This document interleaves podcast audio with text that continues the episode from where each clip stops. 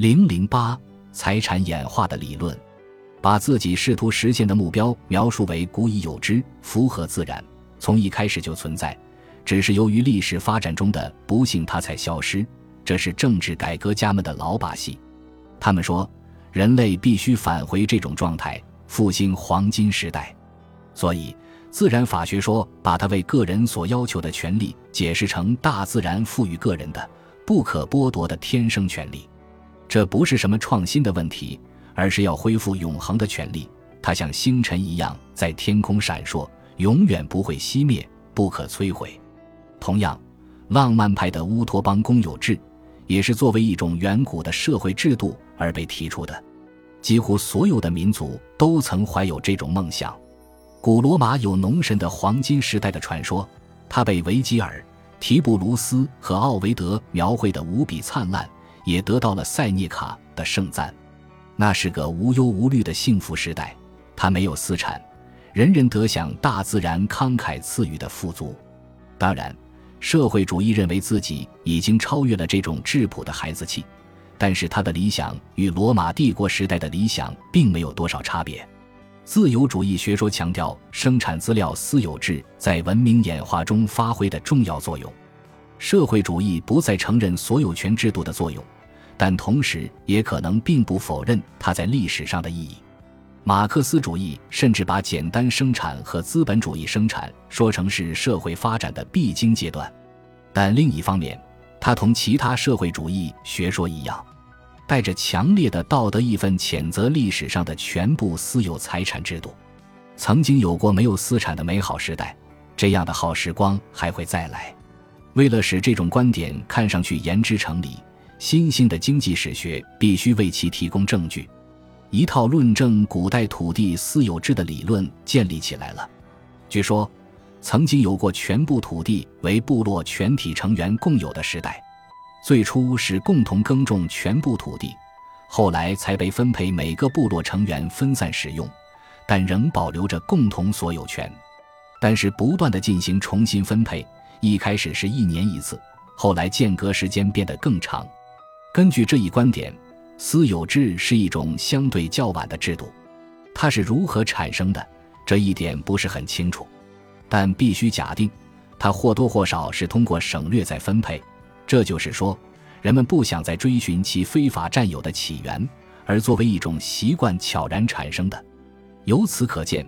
把文明史过多地归功于私有制似乎是错误的。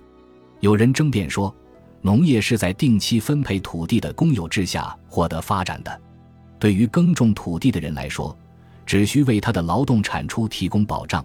为达到这一目的，一年为期的占有就够了。据说，将土地所有权的起源溯及对无主土地的占用是不正确的。未被占用的土地从来不是无主的。古代和今天一样，任何地方的人都宣布它属于国家或公社，因此，古代和今天一样，对所有权的抢占是显见的。从这一新的史学知识的高度，可以用既怜悯又开心的态度俯视自由主义社会哲学的教导。它使人们相信，私有财产仅仅是一个历史的法律范畴，它不是永远存在，只不过是文化的一个并非十分必要的产物。因而是可以废除的。所有的社会主义者，尤其是马克思主义者，热情地宣传着这些观点。他们给其拥护者带来的声望，是不持这种观点的经济史研究绝对得不到的。但是，近来的研究已经驳倒了这种假设。农业耕地共同所有制是所有民族必经的基本阶段，是原始时代的所有制、原始所有制形态。这些研究已经证明。俄国的村社是由于农奴制和人头税的压力而在近代出现的。西根地区的伐木合作社的建立不早于16世纪，特利尔的农庄队是在13世纪甚至迟至18世纪才形成。南部斯拉夫的大家庭制是因为实行拜占庭的税收制度而产生的。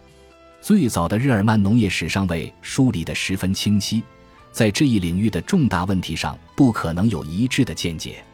凯撒和塔西佗所提供的贫乏信息解读起来尤为困难，但是要想理解这两位作者，绝不可忽略一个事实：即他们所描述的古代日耳曼地区的状况有一个突出特点：良田十分丰富，这使土地所有权在当时没有经济意义。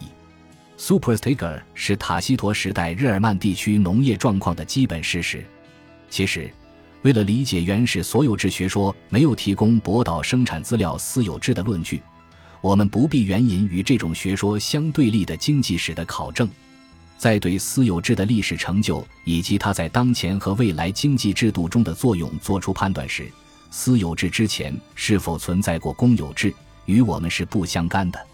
即使能够证明公有制曾经是各民族的土地法的基础，全部私有制都是通过非法获取而产生，这也远不能说明集约化耕种的合理农业可以在非私有制条件下发展出来，更不能据此得出私有制能够和应该被废除的结论。